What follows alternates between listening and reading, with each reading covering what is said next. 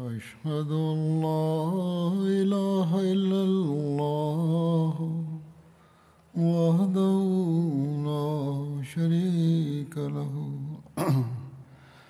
وأشهد أن محمدا عبده ورسوله.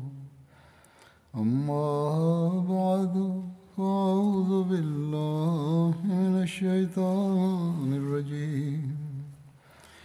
بسم الله الرحمن الرحيم. الحمد لله رب العالمين. الرحمن الرحيم. مالك يوم الدين. إياك نعبد وإياك نستعين اهدنا الصراط المستقيم. صراط الذين أنعمت عليهم. غير المغضوب عليهم ولا الضالين.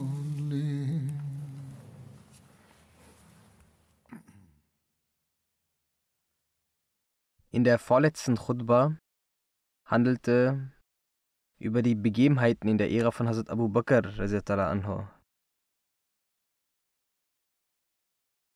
Darin wurden verschiedene Referenzen gegeben, durch diese belegt wurde, dass Hazrat Abu Bakr Siddiq die Abtrünnigen nicht aufgrund ihrer Abtrünnigkeit bestraft hat, sondern vielmehr aufgrund ihres Aufstandes und des Krieges, dem sie entgegengesetzt waren, dem die Muslime entgegengesetzt waren, sie bestraft hat. Darüber hat ebenfalls der gerechte Richter dieses Zeitalters, der verheißene Messias geschrieben und diese Abtrünnigkeit in der Zeit von Hazrat Abu Bakr mit dem Aufstand und der Rebellion in Verbindung gebracht.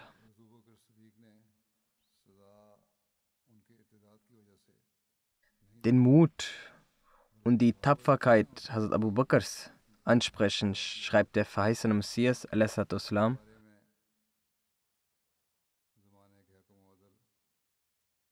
Den Historikern ist nicht verborgen geblieben, dass seine Ära des Khilafat eine Zeit der Furcht und Schwierigkeiten war. Als der heilige Prophet verstarb, wurden der Islam und die Muslime von Schwierigkeiten und Problemen überhäuft. Viele Heuchler wurden abtrünnig und die Abtrünnigen erhoben sich. Eine Gruppe von Aufständigen hat den Anspruch auf Prophetentum erhoben. Viele Beduinen haben sich zu ihnen gesellt. Mit Musammak Gazab verbündeten sich 100.000 unwissende und frevlerische Menschen. Die Fitnas vermehrten sich und die Schwierigkeiten ebenfalls. Die Katastrophen verbreiteten sich von nah bis fern. Ein gewaltiges Erdbeben ereignete sich für die Gläubigen. Zu dieser Zeit wurden alle Menschen geprüft und gefährliche und furchterregende Zustände wurden offenbart. Die Gläubigen waren so hilflos, als ob in ihren Herzen Feuersteine gelegt werden oder sie mit einem Messer geschlachtet werden. Zum einen durch den Verlust des heiligen Propheten und zum anderen aufgrund dieser Fitnas, die sich als Flammen gezeigt haben. Sie weinten und ein Frieden war nicht in Sicht. Die Aufständigen hatten sich wie Unkraut vermehrt. Die Gläubigen waren sehr verängstigt und beunruhigt.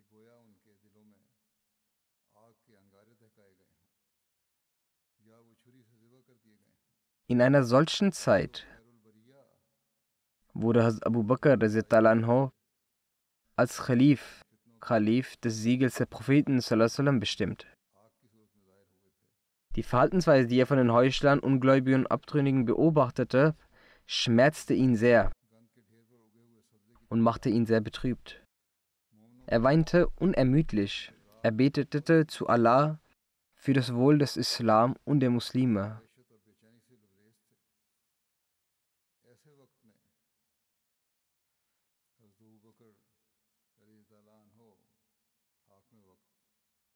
Hazrat Aisha radiallahu anha, in ihr ist eine Überlieferung bekannt. Sie sagt, als mein Vater zum Khalifen gewählt wurde und Allah ihm diese Verantwortung übergab, sah er gleich zu Beginn seiner Ära das Aufkommen von verschiedenen Fitnas, die Machenschaften von Menschen mit falschen Ansprüchen als Prophet und den Aufstand der Heuchler und Abtrünnigen. Er war solch großen Herausforderungen und Problemen ausgesetzt, dass wenn sie diese Bürde auf einen Berg fallen würden, dieser Berg zugrunde gehen würde und sich zu Staub verwandelt hätte. Jedoch wurde ihm die Standhaftigkeit der Propheten gewährt. Der Feisal Messias zusammen sagt, die Unterstützung Allahs zeigte sich dann und die falschen Propheten und die Abtrünnigen wurden vernichtet. Diese Fitness wurden beseitigt und die Probleme vergingen. Die Angelegenheiten wurden entschieden und das Khilafat wurde gestärkt. Allah errettete die Gläubigen vor einer Katastrophe und ihr Zustand der Furcht wurde in Frieden verwandelt. Ihr Glaube wurde für sie gefestigt und eine Welt wurde auf der rechten Seite etabliert. Und die Gesichter der Unheilstiftenden wurden geschwärzt und er erfüllte sein Versprechen. Er bescherte seinem Diener Abu Bakr Erfolg. Die rebellischen Führer und Götzen wurden vernichtet. In den Herzen der Ungläubigen wurde eine solche Furcht gelegt, sodass sie umkehrten und letzten Endes Reue zeigten. Dies war das Versprechen Allahs. Er ist wahrhaftiger als alle Wahrhaftigen. Schaut, wie das Versprechen des Khilafats sich mit all seinen Bedingungen und Zeichen in der Person von Hazrat Abu Bakr erfüllt hat.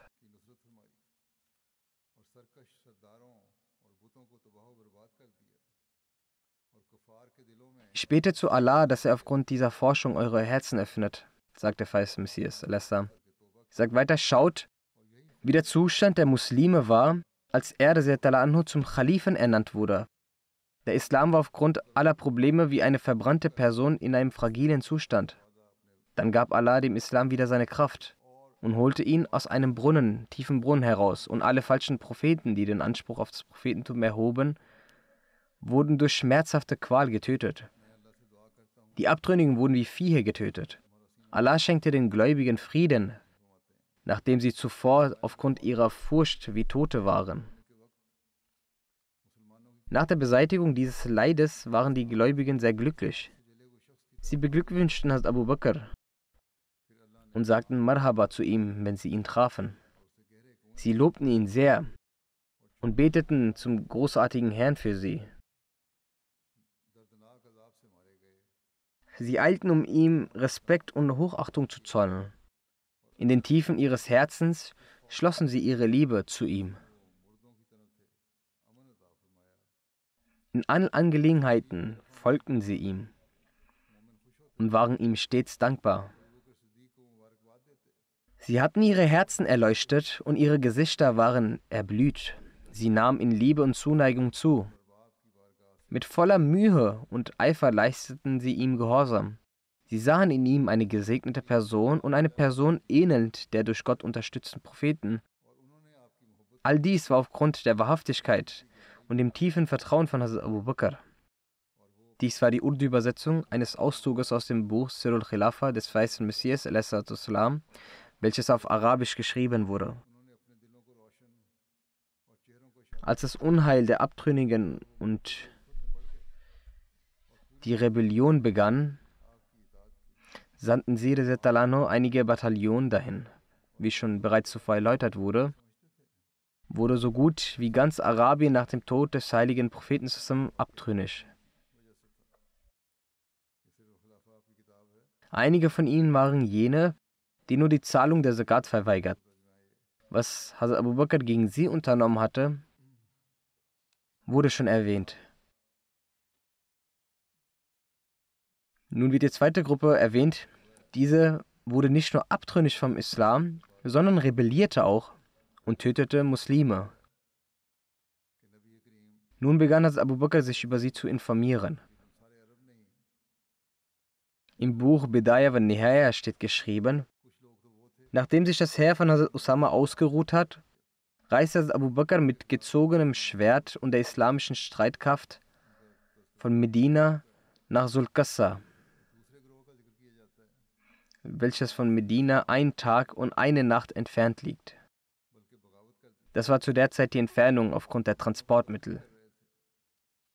Die Gefährten, unter denen auch Hazrat Ali anhu war, beharrten sehr darauf, dass Hazrat Abu Bakr anhu nach Medina zurückkehren solle. Und für den Kampf gegen die Beduinen statt sich selbst einen anderen mutigen Kämpfer schicken soll. Hazrat Aisha überliefert, mein Vater ging mit einem gezogenen Schwert los. Hazrat Ali kam und griff das Seil seines Kameles und sagte, O Khalif des Propheten, ich möchte Ihnen das sagen, was der heilige Prophet am Tag der Schlacht von Uhud sagte. Wieso haben Sie Ihr Schwert herausgeholt? Bringen Sie uns nicht wegen Ihres Lebens in Schwierigkeiten, sagte Ali zu Abu Bakr. Bei Allah wenn wir aufgrund ihres Lebens in Schwierigkeiten geraten würden, dann wird es auf ewig keine Ordnung mehr im Islam geben. Daraufhin ging Hazrat Abu Bakr zurück und sandte das Heer.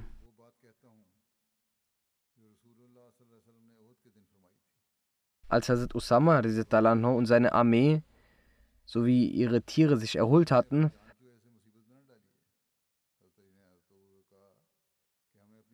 und auch dass äh, Zakat, die Zahlung der Zakat in solch eine Höhe eingenommen wurden, welchen den Bedarf der Muslime übertraf, so teilte Abu Bakr die Armee auf und band elf Fahnen fest.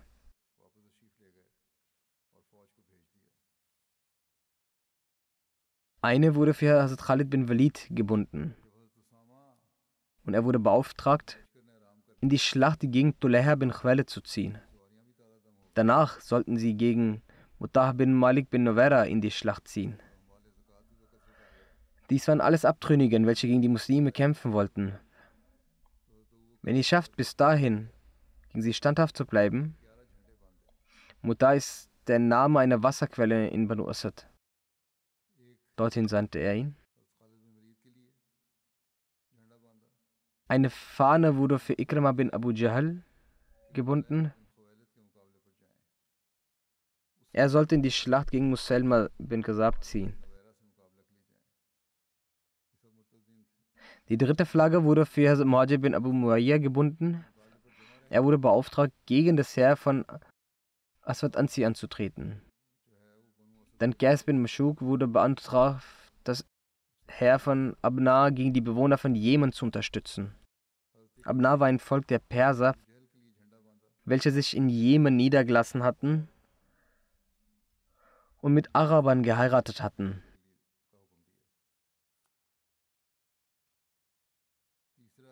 Wenn er damit fertig ist, dann soll er nach Gidda nach Hazrat Mut, ein Ort in Jemen, ziehen und gegen die Kinder kämpfen.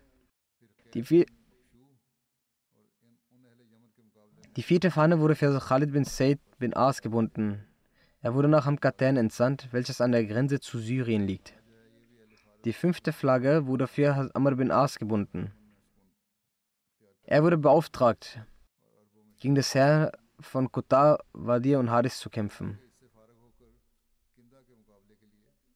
Die vierte Fahne wurde für Josefa bin Messen al-Fani gebunden und er wurde beauftragt, nach Ahle Dawa zu marschieren.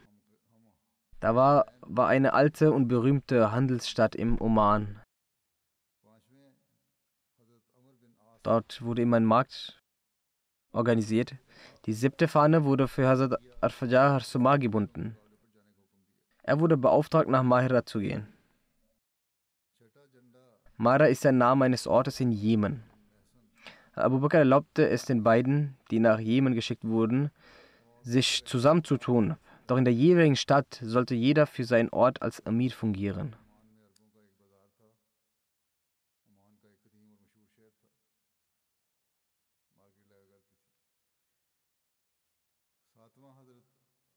Dann entsandte Hazrat Abu Bakr Hazrat Sharabil bin Hassana,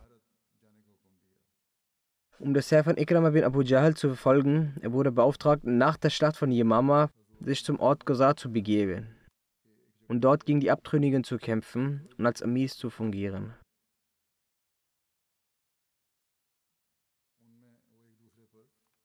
Die neunte Fahne wurde für Hazrat Turefa bin Hajid gebunden. Er wurde beauftragt, gegen die Banu Sulaim und Hasin zu kämpfen. Die zehnte Flagge wurde für Hazrat Suwed bin Mukarim gebunden. Er wurde beauftragt, zum Ort Dehama in Jemen zu marschieren. Die elfte Flagge wurde Ad Allah bin Sarbi gebunden und er wurde beauftragt, nach Bahrain zu marschieren. Diese Führer marschierten schließlich von Ort Sulkassa zu ihren jeweiligen Zielen.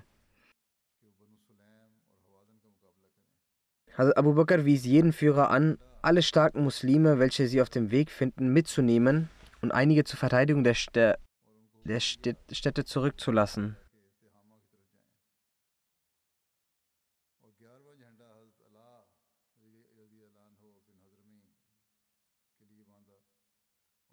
Über die Verteilung von Abu Bakr schreibt jemand, Sulkassa war das militärische Zentrum. Um die Apostasie und den Verrat zu bekämpfen, gingen von dort die muslimischen Truppen in die verschiedenen Richtungen los. Die Planung Abu Bakr spricht für sein herausragendes Können und für seine außerordentliche Erfahrung mit der Geografie. Die Verteilung der Truppen zu ihren jeweiligen Orten zeigt, wie sehr er mit der Geografie vertraut war und wie sehr er mit den Zeichen der Erde und den Ortschaften und den Wegen von Arabien vertraut war. Die Insel von Arabien war quasi vor seinem Auge. So wie heute mit der modernen Technologie in der Zentrale die Lage begutachtet werden kann.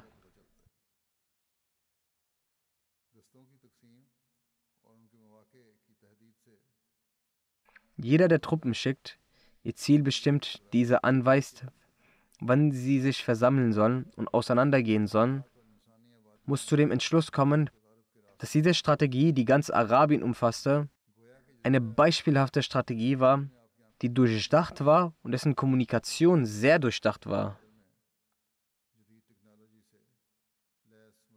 Also Abu Bakr wusste immer, wo die Truppen sich befanden und war immer über ihre Bewegungen informiert. Er wusste auch, welche Erfolge sie erzielt hatten und was sie vorhatten.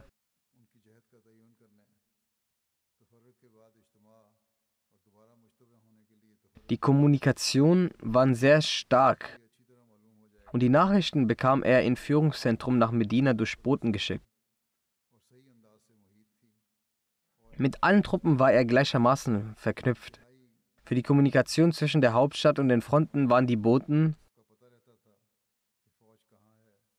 Abu Khassama Ansari, Salma bin Salama, Abu Barza Aslami und Salma bin Bash von besonderer Stellung. Die Truppen, die Hazrat Umar schickte, waren miteinander verbunden und es war eine der großen Errungenschaften des Khilafat gewesen. Da neben der Führungsstärke Hazrat Abu Bakrs die Truppen auch stark organisiert waren. Darüber hinaus hatten die Truppen auch Kampferfahrung.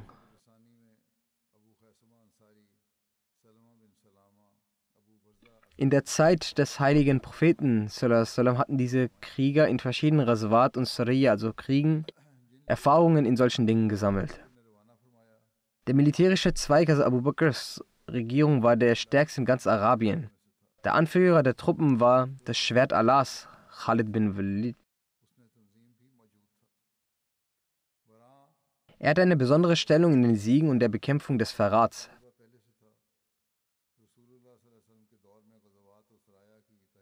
Diese Verteilung der islamischen Truppen wurde nach einer militärischen Strategie umgesetzt, da die Abtrünnigen an verschiedenen Orten verteilt waren. Sie konnten keine Einheit gegen die Muslime bilden. So waren große Stämme überall verteilt und die Zeit reichte nicht, dass sie sich zu einer Truppe versammelten, da die Abtrünnigen erst drei Monate, die Abtrünnigkeit und die Apostasie erst drei Monate her war. Auch konnten sie die Gefahr, die von den Muslimen ausging, nicht einschätzen. Sie dachten, dass sie nur in wenigen Monaten die Muslime auslöschen würden.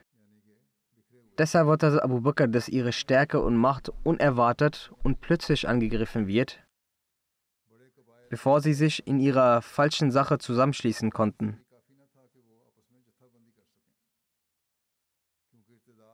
Das war der Grund, weshalb sich Abu Bakr schon bevor dies Fitna größer werden konnte, über sie informierte und ihnen keine Möglichkeit gab, weitere Schritte einzuleiten und ihre Zungen gegen die Muslime zu benutzen.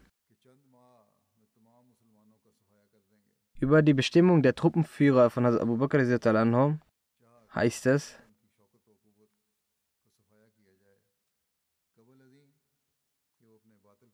Zunächst wurde bei dieser Strategie beachtet, dass die Truppen trotz ihrer verschiedenen Aufenthalte immer in Kontakt waren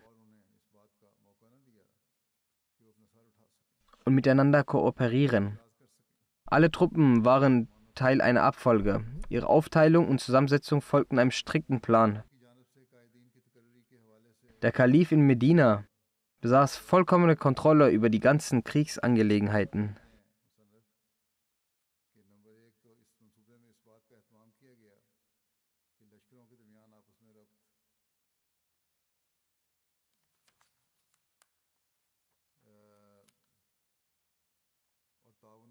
Zweitens dies, dass der große Sadiq für die Verteidigung des Darul Khilafa Medina einen Teil des Herrn bei sich ließ und ebenso zwecks Beratschlagung in den Führungsangelegenheiten eine Gruppe von den großen Gefährten. Drittens wusste Abu Bakr, dass in den von den Apostasie betroffenen Gegenden eine Dominanz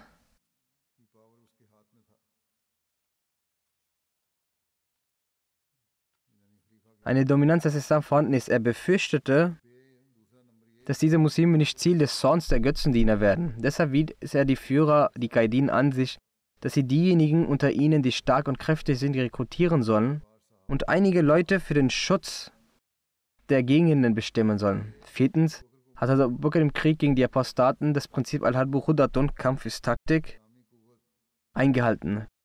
Die Ziele des Heeres erweckten also einen Anschein, doch das Ziel war ein anderes.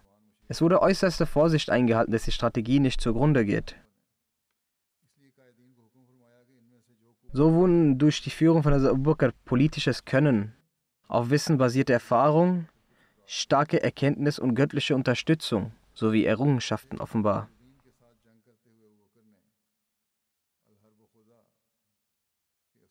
Zu diesem Anlass verfasste Abu Bakr zwei Appelle, eines an die arabischen Stämme und das zweite an die Führer der Heere.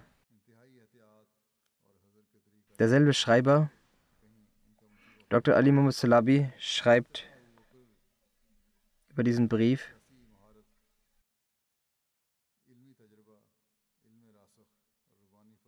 Wir sehen, dass nach der Vorbereitung des islamischen Heeren und deren stabile Organisation der Schriftverkehr weiter verlief und dies eine große Rolle spielte. Er schrieb einen allgemeinen Brief, der viele Themen umfasste. Vor dem Entsenden des Herrn für den Krieg gegen die Apostaten versuchte er, Anhu, diesen Brief unter den Apostaten und Standhaften, unter all ihnen auf oberster Ebene, soweit es geht, zu verbreiten. Er schickte Leute zu den Stämmen und wies ihn an, dort ankommt, in jeder Sippe diesen Brief vorzutragen und wem auch immer der Inhalt dieses Briefs erreicht, ihm wies er an, den Inhalt an denen weiterzugeben, die ihn noch nicht bekommen haben. Abu Bakr hat in diesem Brief gewöhnliche und besondere, also alle adressiert, ob sie standhaft zum Islam bleibende sind oder Abtrünnige.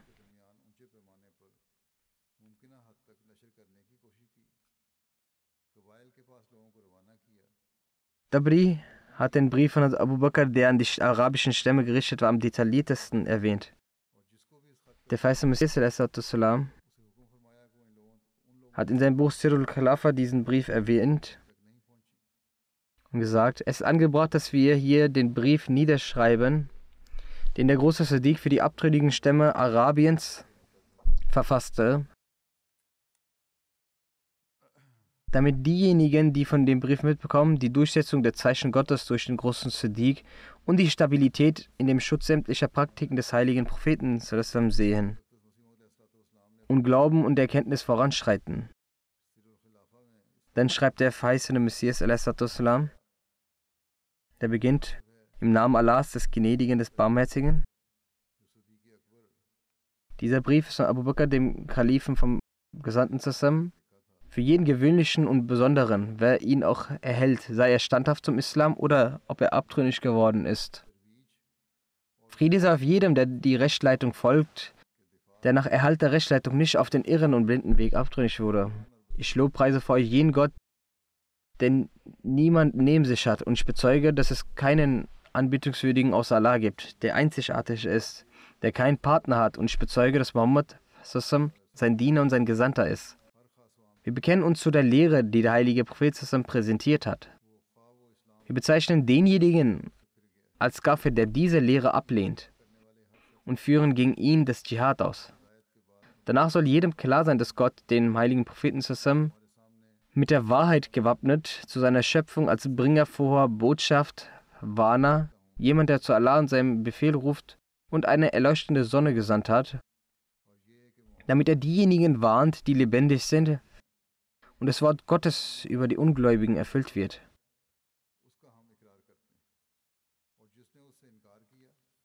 Allah hat den Menschen Rechtsleitung gewährt, der den heiligen Propheten zusammen akzeptiert hat. Derjenige, der sich vom heiligen Propheten zusammen abgewendet hat, den hat der heilige Prophet zusammen so lange bekämpft, bis er willig oder unwillig den Islam angenommen hat. Dann ist der heilige Prophet zusammen verstorben. Der heilige Prophet Sassam hat den Befehl Gottes umgesetzt und die Umma in den Schutz genommen und kümmerte sich um ihr Wohl. Er hat die Verantwortung, die ihm aufgetragen wurde, erfüllt. Allah hat für den heiligen Propheten Sassam und für die Muslime im von ihm offenbarten Buch Folgendes klargestellt. Innaka mayitun wa innahum. Wahrlich, du wirst sterben und auch sie werden sterben. Er sagte weiter, Wamajalna, لِبَشَرٍ مِنْ قَبْلِكَ الْخُلْدِ وَمَا جَعَلْنَا لِبَشَرٍ مِنْ قَبْلِكَ الْخُلْدِ wir gewährten keinem Menschenwesen vor ihm immerwährendes Leben. Afain mitta faumul khalidun. Drum, wenn du sterben solltest, können sie immerwährend leben? Darüber hinaus sagte er zu den Gläubigen, وَمَا مُحَمَّدٌ إِلَّا رَسُولٌ قَدْ خَلَتْ مِنْ قَبْلِهِ الرُّسُلُ أَفَإِنْ مَاتَ أَوْ قُتِلَ انقلبتم على أعقابكم ومن ينقلب على عقبيه ومن ينقلب على عقبيه فلن يضر الله شيئا وسيجزي الله الشاكرين Mohammed ist nur ein Gesandter. Vor ihm sind Gesandte dahingegangen. Wenn er nun stirbt oder getötet wird, werdet ihr umkehren auf euren Fersen? Und wer auf seinen Fersen umkehrt, der fügt Allah nicht den mindesten Schaden zu. Und Allah wird die Dankbaren belohnen.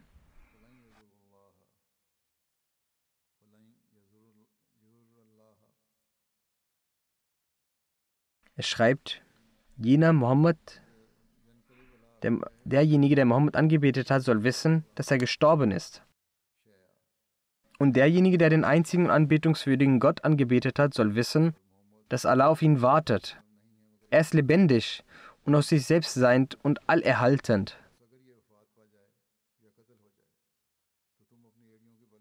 Er wird nicht sterben, Schlummer ergreift ihn nicht, noch Schlaf. Er ist der Beschützer seiner Werke. Er wird seine Feinde zur Vergeltung bringen und sie strafen. Ich belehre euch über die Gottesfurcht und den Erhalt des glücklichen Schicksals, die bei Gott für euch bestimmt ist, und die Lehre, die euer Prophet sallam, zu euch gebracht hat, an diese zu halten. Und ich belehre euch, dass ihr selbst durch die Leitung des heiligen Propheten sallam Rechtleitung erlangen sollt und an den Glauben Gottes festhalten sollt.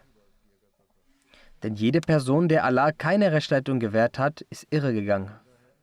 Und jede Person, die er nicht beschützt, wird geprüft werden. Und jede Person, die er nicht unterstützt, ist hilflos und führungslos.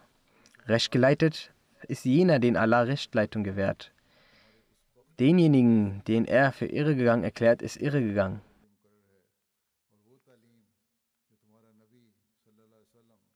Allah sagt, Man yahdillahu fahuwa al-muhtad wa may yudlil falan tajida lahu waliyan. Wenn Allah leitet, der ist recht geleitet. Doch wenn er irre gehen, wen er irre gehen lässt, für den wirst du auf keine Weise einen Helfer und Führer finden.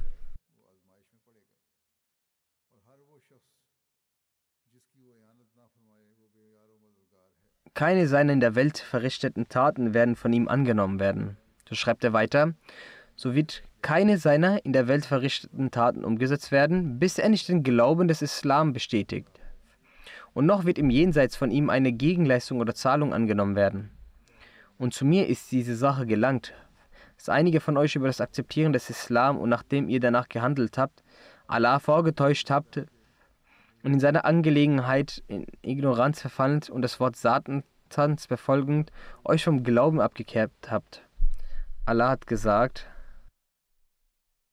وإذ قلنا للملائكة اسجدوا لآدم فسجدوا إلا إبليس كان من الجن وفسق من أمر ربه أفتتخذونه وذريته أولياء من دوني بل هم لكم عدو بئس للظالمين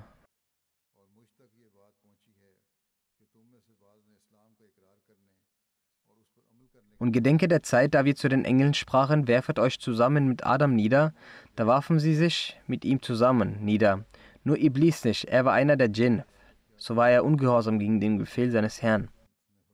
Wollt ihr nun ihn und seine Nachkommenschaft zu Freunden nehmen statt mich?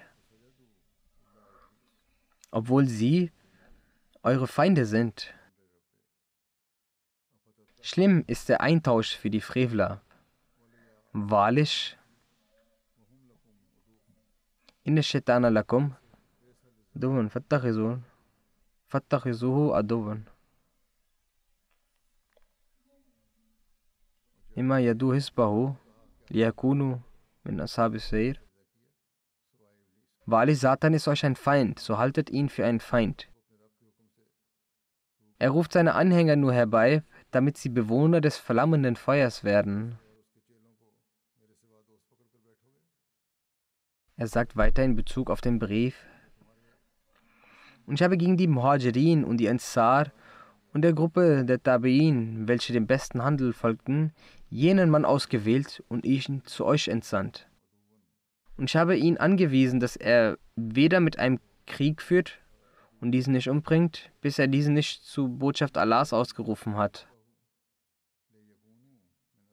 Dann, wer aber diese Botschaft akzeptiert und diese bestätigt, und sich zurückhält und Gutes vollbringt, es akzeptiert und daraufhin diese unterstützt. Und wer diese ablehnt, so habe ich jenen angewiesen, darüber mit diesem Krieg zu führen. Und wenn er überwältigt, so soll er keinen einzigen von diesen übrig lassen. Oder er soll diese mit dem Feuer strafen und diese durch jede Möglichkeit töten, und er soll Frauen und Kinder zu Gefangenen nehmen, von niemanden minder als der Islam akzeptieren. Wer ihm dann folgt, so ist es besser für diesen, und wer von ihm ablässt, so wird dieser Allah nicht demütigen können.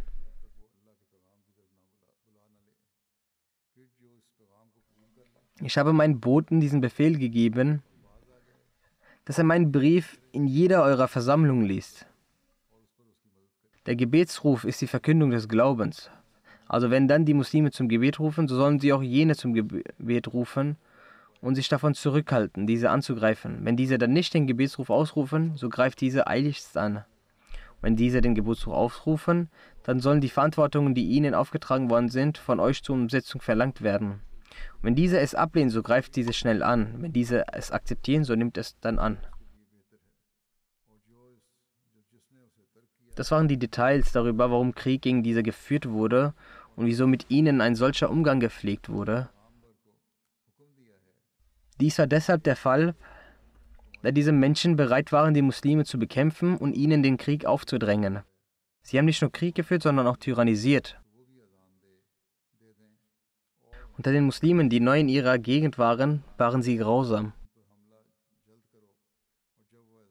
Den nächsten Brief hat also Abu Bakr an allen Heeresführer, deren Anzahl elf war, adressiert. Die Heeresführer wurden bereits erwähnt. Der Brief war an diese gerichtet. Dieser lautet wie folgt. im Namen Allahs, des Gnädigen, des Barmherzigen. Dieses Schreiben ist von Abu Bakr, dem Kalifen des Propheten an jener Person gerichtet, und als er diese mit der Armee der Muslime losschickte, um mit dem Abtrünnigen zu kämpfen. Also der Name jeden Amirs wurde darauf geschrieben.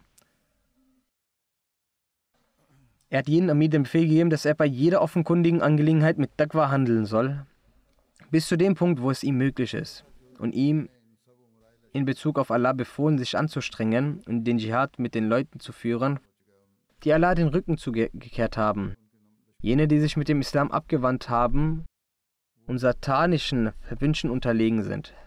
Als erstes soll man selbst alles versuchen und sie zum Islam einladen. Wenn sie dies annehmen, dann soll der Kampf gegen sie eingestellt werden. Wenn sie dies nicht annehmen, dann sollen sie angegriffen werden, bis sie sich ergeben.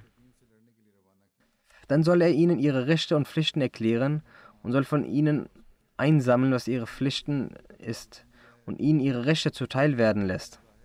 Er soll jenen keinen Auf, kein Aufschub gewährt werden. Das heißt, ein solcher Aufschub, der dazu führt, dass sie sich für einen Krieg bereit machen und die Muslime angreifen. Die Muslime sollen nicht davor abgehalten werden, ihre Feinde zu bekämpfen. Und wenn die Muslime denken, dass diese Leute nicht zur Vernunft greifen werden und sie kampfbereit sind, dann sollen sie vor diesem Kampf nicht aufgehalten werden. Die lokalen Leute kannten sich dort besser aus und der Heeresführer wurden dieses angewiesen. Demnach wird von demjenigen, der das Gebot Allahs angenommen hat und ihm Gehorsamkeit geleistet hat, dann soll dies angenommen werden und auf eine Maruf-Art und Weise soll Hilfe geleistet werden. Und es wird nur gegen denjenigen Krieg geführt werden, die nach diesem Bekenntnis Allah geleugnet haben, das von Allah kam. Wenn sie diese, die Einladung annehmen, werden sie frei von Beschuldigungen sein. Und Allah ist derjenige, der ihn zur Rechenschaft zieht nach dem, was er verheimlicht hat. Und wer Allahs Botschaft nicht angenommen habe, gegen ihn soll Krieg geführt werden und er soll ermordet werden, wo auch immer er ist und wie wohlhabend er sei. Von niemandem wird es das angenommen, das er gibt, außer den Islam. Wer also den Islam angenommen hat und sich zu ihm bekennt, von ihm soll dies angenommen werden und ihm sollen die islamischen Lehren beigebracht werden. Und derjenige, der es abgelehnt hat, also nachdem er den Islam angenommen hat und wieder abtrünnig wird und wieder Krieg führt, tut dies gegen den Islam. Also sagt ihnen, was die wahre Lehre des Islam ist. Wenn man den Anspruch erhebt, ein Muslim zu sein, dann kann man nicht gegen die Regierung kämpfen. Wer dies ablehnt, gegen ihn soll gekämpft werden. Wenn Allah ihnen den Sieg gibt, werden sie in einer schlimmen Weise durch Waffen und Feuer getötet. Wenn Allah dann daraus das Fair gewährt, dann soll dies verteilt werden, außer dem Chums. Dies wird zu uns geschickt. Der Heeresführer soll seine Gefährten von den übermäßigen Eile und der Unruhe beschützen. Er soll keinen fremden Mann unter ihnen hinzufügen, bis er kein Leben nimmt, um zu sehen, welche Begabung er hat. Nicht, dass er ein Spion ist. Also wenn man eine Person hinzufügt, sollte man sie erst genauer prüfen, nicht, dass sie Spione sind und wegen ihnen Unheil über die Muslime kommt. Bei der Reise und beim Aufenthalt soll, es, soll er sich gegenüber Muslimen sanftmütig und gemäßigt verhalten und sie im Auge behalten. Er soll nicht den Befehl erteilen, dass ein Teil der Truppe schneller sein soll als der andere. Beim Umgang und im Gespräch mit Muslimen soll er einen freundlichen und sanften Ton annehmen. Es gibt auch einige Sachen, die erläutert werden müssen, aber sie wurden nicht erläutert. Manchmal entsteht auch ein falscher Eindruck des Islam. Diesbezüglich habe ich in der letzten Freitagsansprache aufgeklärt, dass all diese Abtrünnigen solche waren, die Krieg führten. Sie waren Krieger. Sie führten nicht nur Krieg, sondern übten auch Grausamkeiten an den Muslimen aus, die in ihrem Ort waren. Sie schlugen sie, verbrannten sie, verbrannten ihre Häuser und auch sie selbst.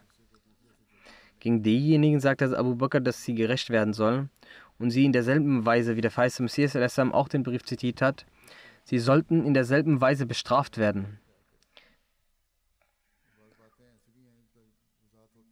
Denn dies ist auch der Befehl des heiligen Koran, der Befehl Allahs, dass was immer, wenn jemand vergeht, er in derselben Weise bestraft werden muss, um Vergeltung zu üben.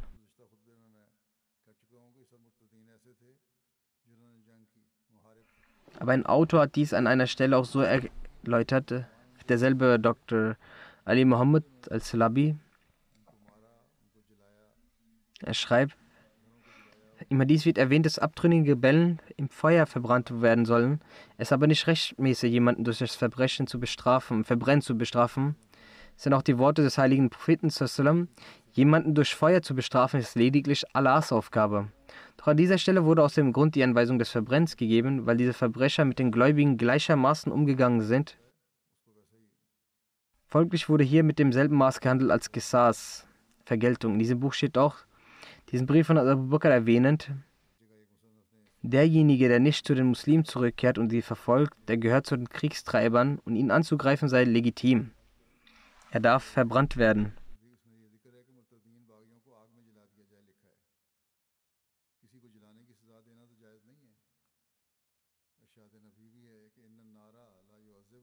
Allah hat dies auch im Heiligen Koran erwähnt, dass diejenigen, die euch in Schwierigkeiten bringen, sollen gleichermaßen bestraft werden. Die Rebellen haben, wie ich bereits in der vergangenen Freitagsansprache erwähnt habe und auch eben erwähnt habe, die Muslime verbrannt und sie auf grausame Art umgebracht.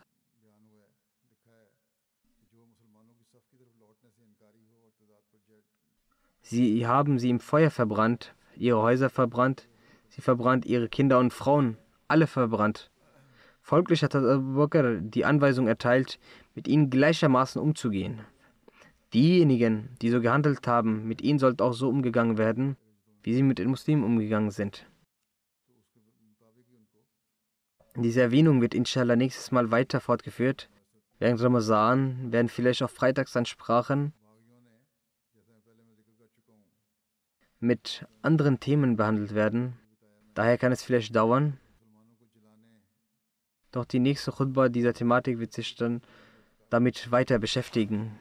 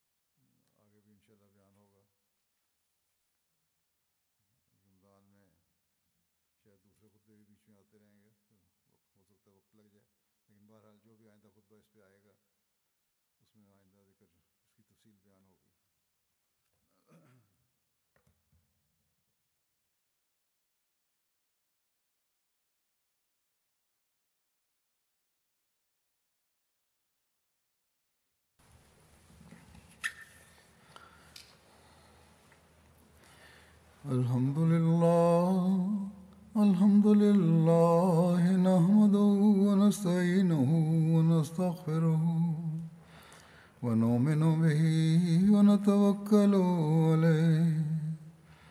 ونعوذ بالله من شرور أنفسنا ومن سيئات أعمالنا.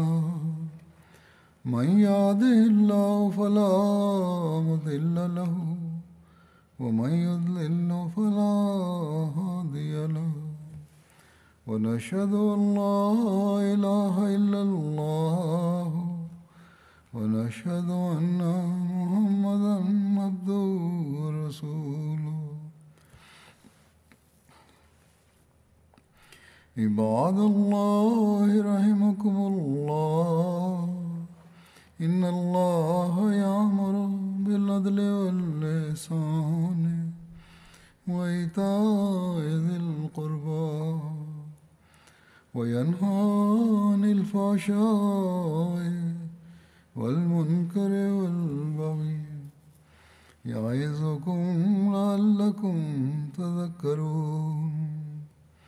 اذكروا الله يذكركم وادعوه يستجب لكم ولذكر الله أكبر.